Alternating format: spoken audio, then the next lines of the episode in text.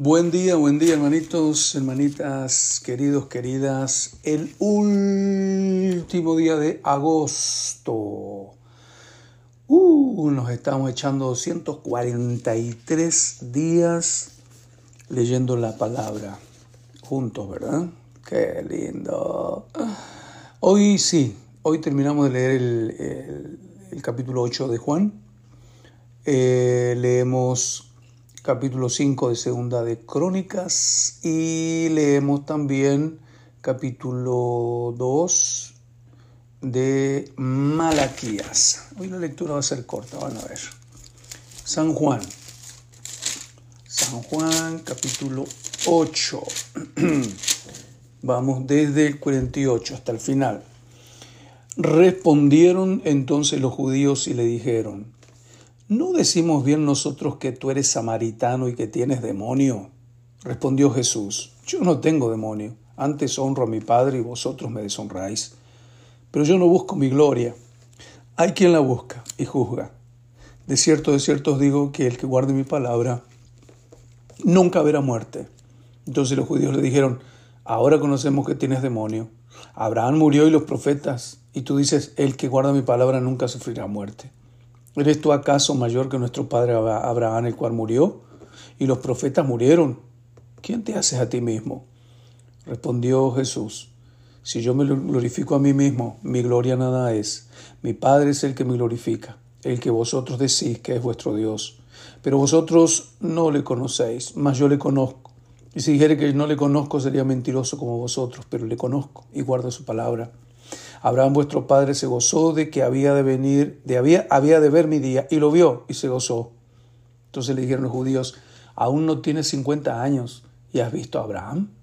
Jesús les dijo, de cierto, de cierto os digo, antes que Abraham fuese, yo soy. Tomaron entonces piedras para arrojárselas, pero Jesús se escondió y salió del templo y atravesando por el medio de ellos, se fue. Qué directa, qué dura palabra para entender y aceptar. Hoy decimos, ay, sí, qué incrédulos. Pero tomar esa palabra de un hombre y creerla era difícil. Vamos a segunda de Crónicas, estamos en el capítulo 5, ¿verdad? Sí, capítulo 5 dice, Versículo 2. Entonces Salomón reunió en Jerusalén a los ancianos de Israel y a todos los príncipes de las tribus, los jefes de las familias de los hijos de Israel, para que trajesen el arca del pacto de Jehová de la ciudad de David, que es Sión. Y se congregaron con el rey todos los varones de Israel para la fiesta solemne del mes séptimo. Vinieron pues todos los ancianos de Israel y los levitas tomaron el arca y llevaron el arca y el tabernáculo de reunión y todos los utensilios del santuario que estaban en el tabernáculo. Los sacerdotes y los levitas lo llevaron. Y el rey Salomón y toda la congregación de Israel que se había reunido con él delante del arca sacrificaron ovejas y bueyes que por ser tantos no se pudieron contar ni numerar. Y los sacerdotes metieron el arca del pacto de Jehová en su lugar, en el santuario de la casa, en el lugar santísimo, bajo las alas de los querubines pues los querubines extendían las alas sobre el lugar del arca y los querubines cubrían por encima así el arca como sus barras.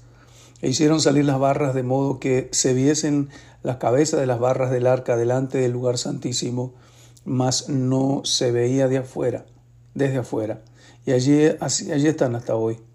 En el arca no había más que las dos tablas que Moisés había puesto en Horeb, con los cuales Jehová había hecho pacto con los hijos de Israel cuando salieron de Egipto. En, el libro de Santiago agrega que también estaba, eh, había eh, una, muestra de maná y la, la vara de Aarón que reverdeció.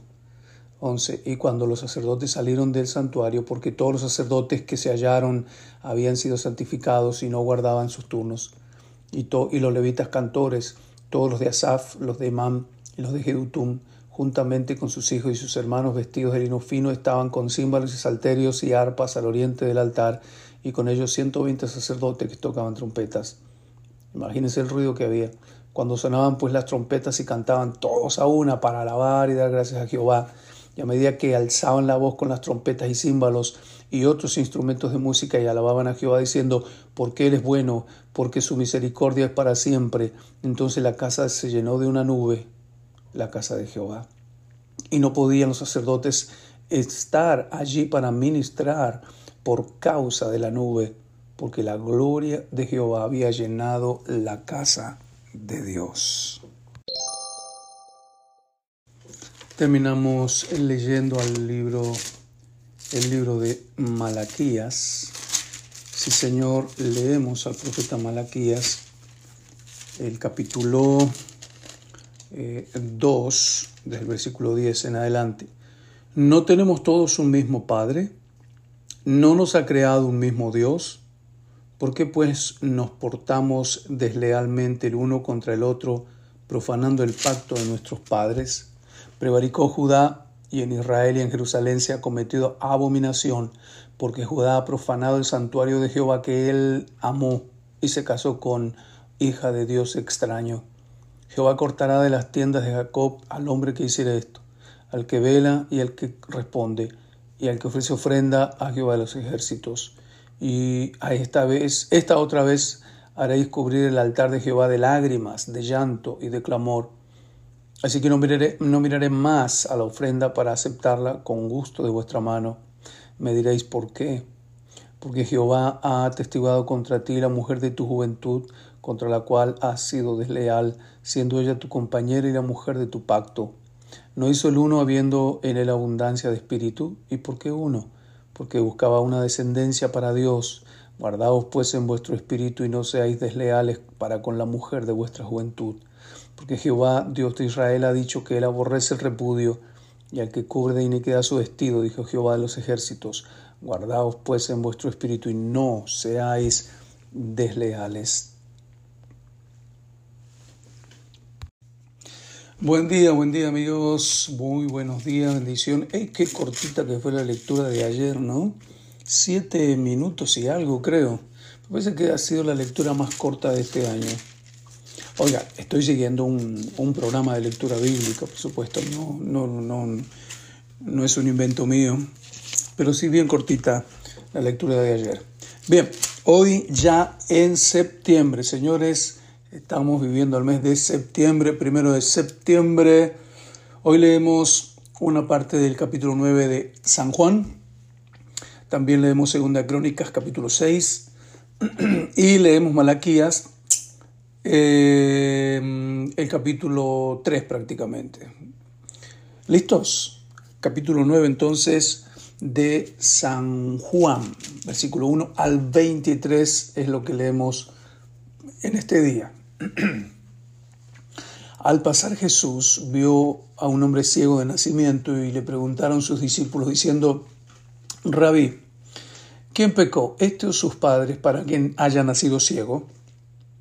Respondió Jesús, no es que pecó éste ni sus padres, sino para que las obras de Dios se manifiesten en él. Me es necesario hacer las obras del que me envió, entre tanto que el día dura. La noche, la noche viene cuando nadie puede trabajar. Entre tanto que estoy en el mundo, luz soy del mundo. Dicho esto, escupió en tierra e hizo lodo con la saliva y untó con el lodo los ojos del ciego y le dijo, ve a lavarte en el estanque de Siloé, que traducido es enviado. Fue entonces y se lavó y regresó viendo. Entonces los, los, los vecinos y los que antes le habían visto que era ciego decían, ¿no es este el que se sentaba y mendigaba? Unos decían, Él es, y otros, a Él se parece. Él decía, yo soy. Y le dijeron, ¿cómo te fueron abiertos los ojos? Respondió él y dijo, aquel hombre que se llama Jesús hizo lodo, me untó los ojos y me dijo, ve al Siloé y lávate. Y fui y me lavé y recibí la vista. Entonces le dijeron, ¿dónde está él? Él dijo, no sé. Bien, con el concierto de fondo de los perritos vecinos, sigo, versículo 13. Llevaron ante los fariseos al que había sido ciego y era día de reposo cuando Jesús había hecho el lodo y le había abierto los ojos. Volvieron pues a preguntarle también los fariseos cómo había recibido la vista, Él les dijo, me puso lodo sobre los ojos y me lavé y veo. Entonces algunos de los fariseos decían, ese hombre no procede de Dios porque no guarda el día de reposo. Qué, qué ciegos esta gente, ¿no? No les importaba el milagro eh, eh, eh, porque transgredía una de sus normas, de sus reglas. Dios santo. Y otros decían, ¿cómo puede un hombre pecador hacer estas señales? Y había disensión entre ellos. Entonces volvieron a decirle al ciego, ¿qué dices tú del que te abrió los ojos? Y él dijo que es profeta. Pero los judíos no creían que él había sido ciego y que había recibido la vista, hasta que llamaron a los padres del que había recibido la vista y les preguntaron diciendo, ¿es este vuestro, vuestro hijo el que vosotros decís que nació siendo ciego? ¿Cómo pues ve ahora? Sus padres respondieron y les dijeron, sabemos que este es nuestro hijo y que nació ciego. Pero cómo ve ahora no lo sabemos, o quién lo haya, le haya abierto los ojos. Nosotros tampoco lo sabemos. ¿Edad tiene? Preguntadle a él. Él hablará por sí mismo. Esto dijeron sus padres porque tenían miedo de los judíos, por cuanto los judíos ya habían acordado que si alguno confesaba que Jesús era el Mesías, fuera expulsado de la sinagoga. Por eso sus padres, por eso dijeron sus padres, edad tiene, preguntadle a él. Mañana seguimos con esta historia.